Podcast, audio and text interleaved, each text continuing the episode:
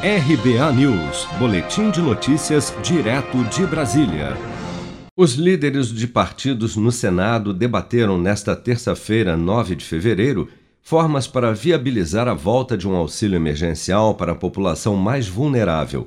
Uma das saídas propostas pelos congressistas foi a volta de algo similar ao orçamento de guerra, que criava um orçamento paralelo só para os gastos no combate à pandemia de Covid-19 e seus efeitos na economia.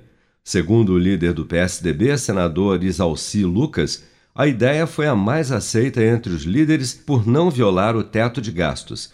Na última sexta-feira, em encontro com o novo presidente do Senado, Rodrigo Pacheco, o ministro da Economia, Paulo Guedes, disse que o Brasil reagiria rapidamente caso o Congresso acionasse um gatilho semelhante ao do orçamento de guerra mais uma vez. O auxílio emergencial, se nós dispararmos as cláusulas necessárias dentro do é, ambiente fiscal robusto, já mais focalizado.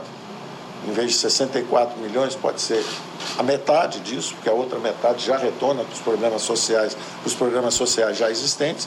Isso nós vamos entender rapidamente, porque a situação do Brasil exige essa rapidez. O debate sobre a recriação de um orçamento de guerra será retomado nas discussões da Comissão Mista de Orçamento composta por deputados e senadores, instalada nesta quarta-feira.